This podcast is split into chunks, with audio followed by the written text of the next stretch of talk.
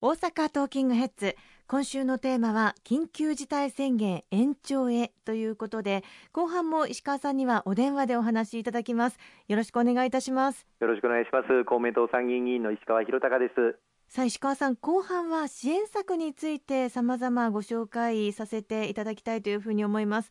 今週はコロナ禍で生活が非常に苦しい低所得の子育て世帯への支援についてですえー、子ども1人当たり5万円の給付金の支給というのがひとり親世帯を対象に始まっていますよね。はい3月の段階であの公明党の強い主張を受けまして低所得の子育て世帯に対する子育て世帯生活支援特別給付金という制度が設けられることになりました、はい、去年まで低所得のひとり親世帯の方々に5万円を2回あのお配りをさせていただいたんですけれども、はい、今回はあのひとり親世帯のみならず2人親世帯、お父さん、お母さんともに子育てされている世帯であっても新型コロナの影響が出ている世帯に対しては同じようにお子様1人当たり一律5万円が給付されるという制度になっています。あの対象となるのはあの1人親世帯であれば児童扶養手当を受給されている方々、まあ、その他直近で収入がこのコロナの影響で大幅に減少した世帯が対象になります。またあの2人親世帯であれば住民税非課税世帯の子育て世帯の方が中心に対象となっておりますあの申請が必要な場合とそうでない場合があのありますので、はい、ぜひあのそれぞれの自治体の窓口にご確認をいただいて基本的にあの児童扶養手当を受給されているご家庭は申請はあの必要ありませんけれどもそれ以外のご家庭で申請が必要な場合がありますのでぜひご確認をいただきたいと思いますね。ひとり親支援をめぐっては公明党が創設を提案した家賃支援などを含む厚生労働省の自立促進パッケージに準じた形で実施されるということなんですよね。はい新たなひとり親家庭向けの支援強化策もパッケージとして取りまとめられまして特にあの新たな就労を求めて職業訓練をあの受講されている方に対しましてまあ、生活費10万円等を給付する仕組みの対象があの拡大をされています。まあ、これまでは1年以上訓練を必要とする国家資格を目指している場合に月10万円が支給されるという仕組みを使うことができたんですが、はい、これをあのもう少し短期間のあの訓練であっても得られる民間資格等を目指す場合にも使えるということになりました。まあ、これまでは1年以上の訓練を必要とするものですから例えば看護師とか、あの保育士さんとかそういったものを目指している方が対象だったんですけれども、今後はこの仕組みを使って例えばデジタル分野あのウェブのクリエイターとか機械の運転関係とか技術、農業関係の資格、こうした資格も半年以上の訓練で、えー、得られる資格というものを得る場合にも使えるということになったので、ぜひともあのご活用いただきたいと思いますね。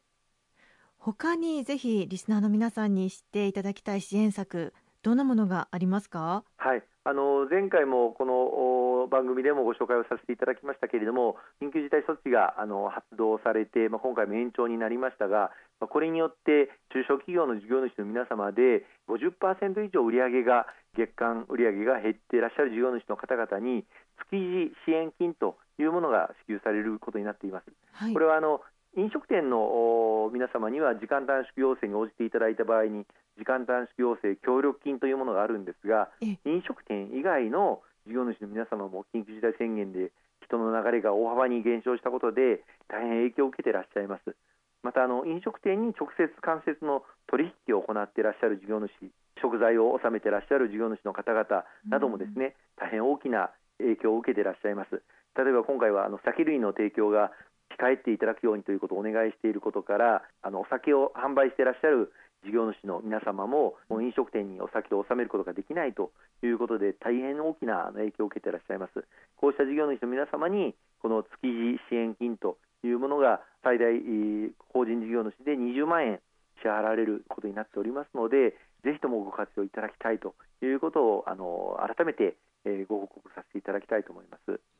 この築地支援金というのはまだ申請始まってないんですよね？え申請はまだあの始まっておりませんあの現在、その事務局がですね申請に向けた準備をあの行っています。しかしあのこれまでも1月、2月、3月の緊急事態宣言の時に一時支援金というものがあの支給される、これはすでに申請が受付が始まっているんですが、はい、これと基本的には同じようなあの申請手続きになろうかと思います。またあの一時支援金の時に提出していただいた書類も活用できるということになってますのでそういった書類は改めて提出する必要はなく今回の手続きはより簡便になるということを我々としても強く求めておりましてそうなる予定になっております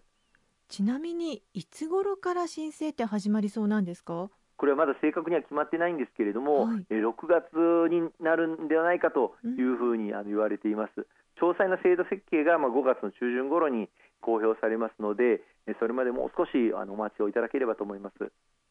まあ、他にも本当に困っていらっしゃる方たくさんいらっしゃると思います。そういった方々ぜひいろんな情報を探してみていただきたいですね。そうですね。あともう一つあの多くの事業主の皆様からご紹介をいただいてましたのが雇用調整助成金というあの雇用を維持するために従業員の方に休業手当を支払っていただく場合のその休業手当をお支えする助成金があるんですけれども、はい、これにつきまして実はあの4月の末までを期限に特例措置を講じるというふうにしてきたんですけれども緊急事態宣言そして今回の延長を受けましてこの雇用調整助成金の特例措置、まあ、最大100%従業員1人当たり1日1万5000円をお支払いするというものですけれどもこれをあの6月30日まで延長するということがすでに決定をしております基本的にはこの緊急事態宣言が解除された翌月末までというふうになっておりますので雇用調整助成金どうなったかなというふうに思っていらっしゃる方がいらっしゃればあのそのようにお伝えをしていただきたいというふうに思います。今日あの先ほどの前半部分でも、まあ、収録が5月の6日の木曜日の夜していますというお話をしましたけれども緊急事態宣言が延長になればさまざまな支援策もまた何かしら新たなものが出てくる可能性というのもあったりするんですか？そうですね、まあ、今回ゴールデンウィークを挟んでの緊急事態宣言でございましたので大型のあの商業施設に対する、まあ、休業要請に応じていただく場合の支援金等ございましたがこの緊急事態宣言延長になった場合に、まあ、どういったさらなる追加的な支援策というのは今、政府・与党の間で精力的に今調整をしているところです。大変にあの苦しい状況、ギリギリの中で踏ん張っておられる事業主の皆様に一日も早く支援策が届くようにしっかりと調整をしてまいりたいと思います。最後に何か、えー、リスナーの皆さんにぜひこれだけはというようなことってございますか？はい今回、まあ、2週間余りの緊急事態宣言の中で本当に多くの皆様のご協力をいただいて、え、大阪府内の、まあ、人で、え、人の流れというものはあの大幅に下げることができたというふうに思っております、まあ、しかしながら新規株、変異株の存在もあり残念ながら新規陽性者の方々の数というのが右肩上がりで上がっていく状況というのは抑えることができたんですけれども、まあ、なかなか下がり始めない高止まりの状況にあるという中で、えー、今一度この緊急事態宣言を延長させていただくということになりました。まあ、本当にこの長引く新型コロナとの戦い、さらに続くということを誠に申し訳ない限りなんですけれども、どうか今一度ご協力をいただきたい。そして合わせてワクチンの接種が本格化してまいります。これも我々大車輪で国と地方の連携で円滑な接種体制の整備、取り組んでいるところですけれども、人お一人にこのワクチンが今は65歳以上の方々対象となっておりますが、はい、あそれ以外の方々へも一日も早くお届けできるように全力で頑張っていきたいというふうに思います。石川さん今週もありがとうございました。大変にありがとうございました